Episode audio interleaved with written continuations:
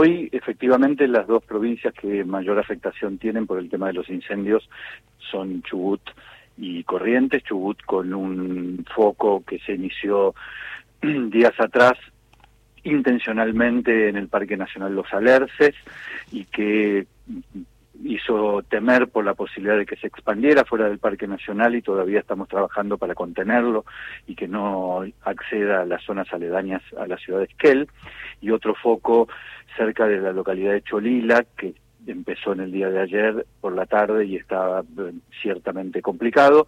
Allí estamos trabajando con cerca de cinco medios aéreos, entre ellos el Chinook, que es un mega helicóptero que hemos traído gracias a la colaboración que tenemos con Canadá y hay aproximadamente 150 brigadistas entre los del Estado Nacional, de las provincias y de parques nacionales trabajando bajo la coordinación del Sistema Nacional de Manejo del Fuego. Y en Corrientes tenemos una situación un poco más tranquila, con focos todavía activos, pero mayormente contenidos, principalmente en la zona de acceso del Parque Nacional, en la zona del sudeste de la provincia, que revisten cierta gravedad, pero por suerte, como dije recién, todavía están relativamente contenidos. Allí también estamos trabajando junto con la provincia, con medios aéreos y con brigadistas. Contenidos eh, gracias a, por supuesto, todo el esfuerzo humano que estás relatando. ¿Qué está pasando con el tiempo? ¿Sigue tan seco y árido todo? ¿Tienen lluvias previstas? ¿Cómo viene?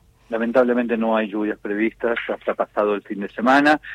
Como bien sabemos, estamos eh, atravesando primero una sequía muy, muy pronunciada que ya lleva prácticamente cuatro años con lo que eso significa de estrés hídrico adicional, además de la falta de humedad lógica porque las precipitaciones son muy escasas, y una ola de calor, esta coyuntura que no esperábamos para esta época del mes de febrero, imaginábamos que ya la temperatura habría cedido un poco, pero lamentablemente no es así, y todo eso configura un panorama muy complejo. Acabamos de ver la semana pasada eh, una situación similar en Chile verdaderamente muy, muy trágica, a la cual también hemos brindado ayuda, hemos enviado 60 brigadistas eh, de la Argentina para trabajar por solicitud del presidente Boric y es un, escenario que verdaderamente está complicando todos los países de la región. Sí, yo vengo de Uruguay y estaba era impactante ver todo el Cerro Toro en Piriápolis absolutamente negro. Primero era muy impactante ver las columnas de humo y una vez apagado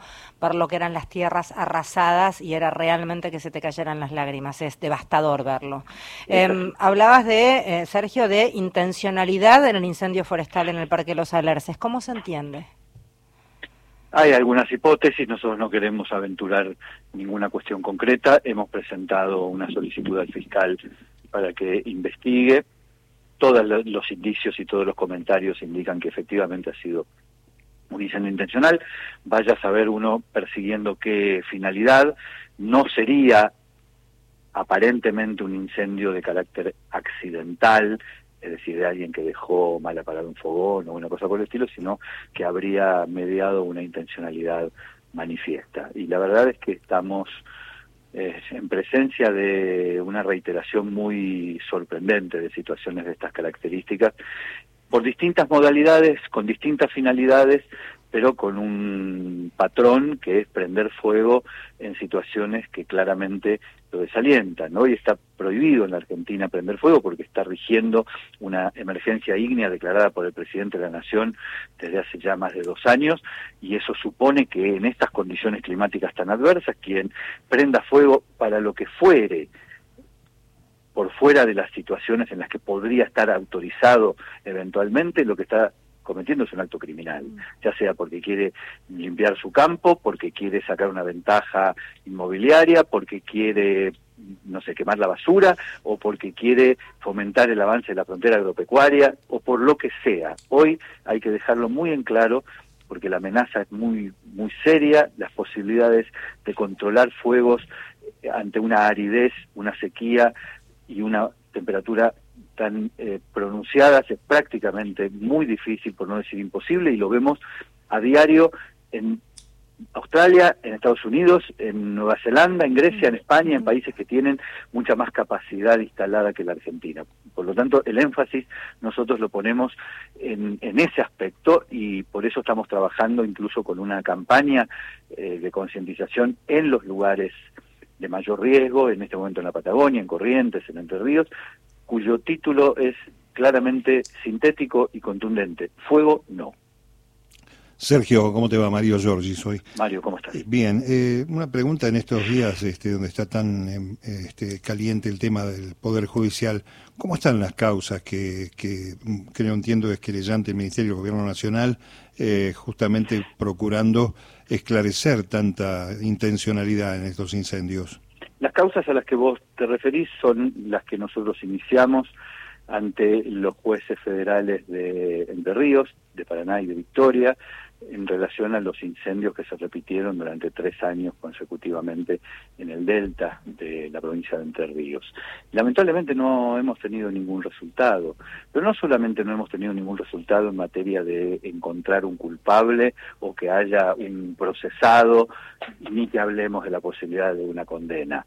Ni siquiera tenemos una respuesta institucional de la justicia en aquello que debería ser lo primordial del Poder Judicial, que es investigar investigar y poder desentrañar cuáles son los mecanismos que hacen que algo se reitere, algo ilegal, algo que claramente es criminal, se reitere de manera sistemática.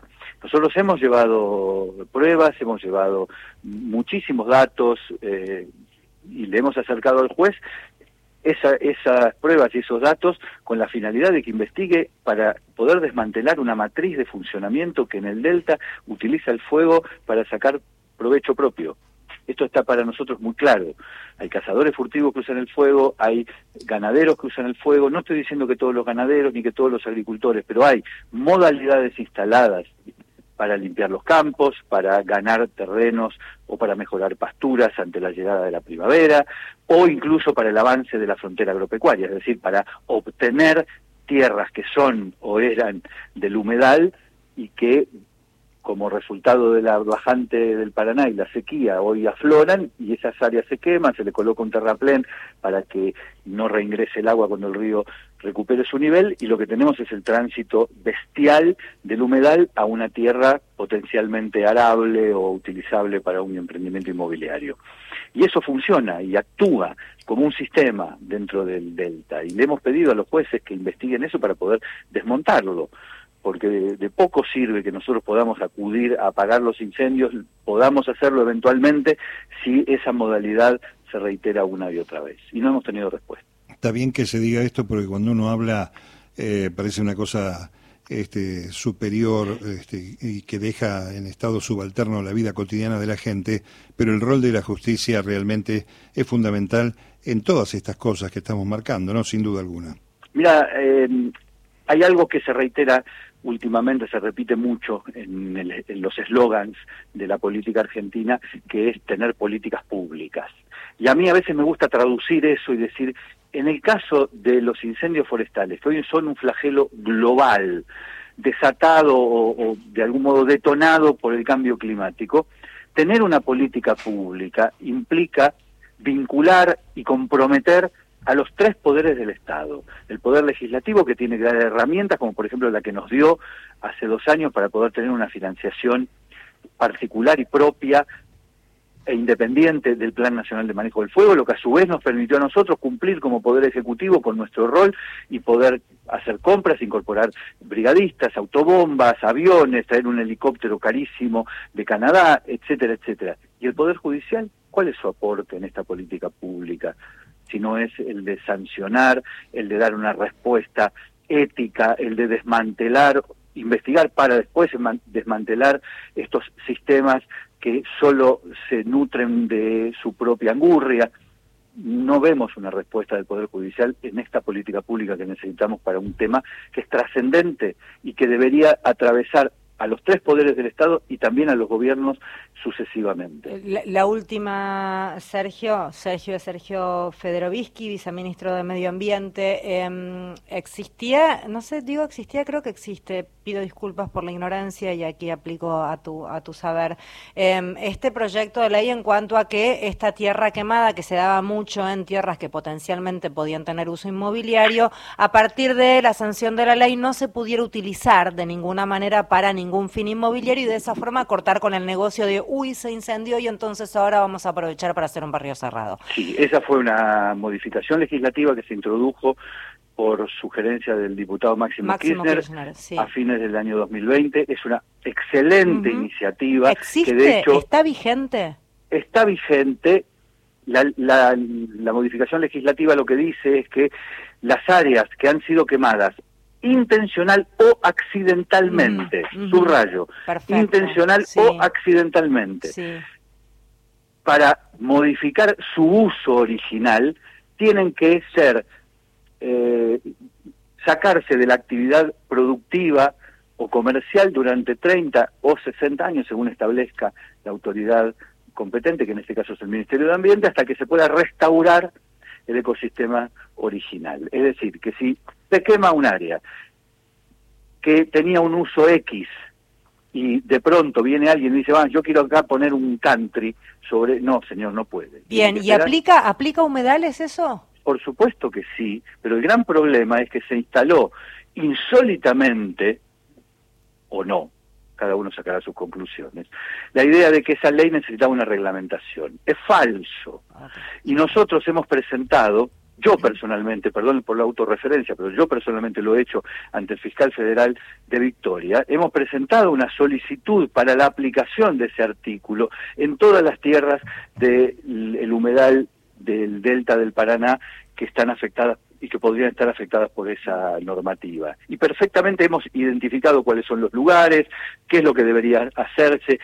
¿Sabes qué sencillo que sería si los jueces decidieran aplicar esa ley, solamente deberían hacer lo siguiente, ir al registro de la propiedad y colocarle lo mismo que cuando se le coloca una hipoteca, es decir, una prohibición de uso hasta que se levante esa hipoteca. Eso mismo deberían hacer con esas tierras.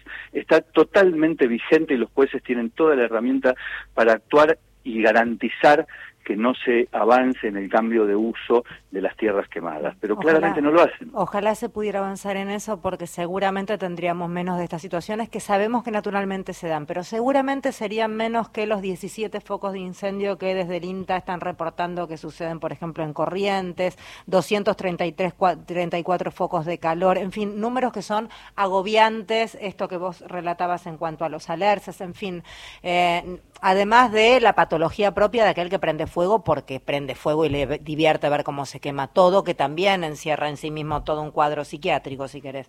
Por supuesto, este, pero déjame eh, agregar esto.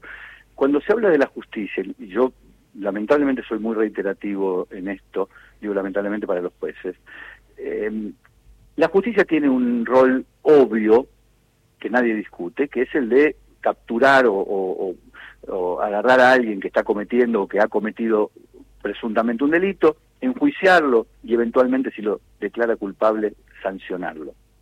Pero también tiene un rol ejemplarizador, es decir, saber que no te va a pasar nada si prendes fuego porque la justicia va a estar mirando para otro lado, es un aliciente absoluto y permanente para que el fuego siga produciéndose. Si yo estoy diciendo en mi carácter de autoridad nacional, que lo soy, que está prohibido hoy en la Argentina utilizar el fuego porque hay una declaración de emergencia ígnea dictada por el presidente de la Nación y eso supone que en estas condiciones climáticas no se puede usar fuego, entonces a mí me gustaría ver todos los fiscales y los jueces que están yendo a buscar a la gente que prende fuego cuando claramente está prohibido y eso no ocurre. Gracias por hablar con nosotros. Eh, ojalá no hablemos eh, más de esto. Ojalá la, próxima nota sea con una buena noticia y es que no tenemos ningún foco de incendio. Gracias. Ojalá, cuando ustedes quieran. Muchas gracias. Sergio Federovic, que es quien hablaba, viceministro de Medio Ambiente.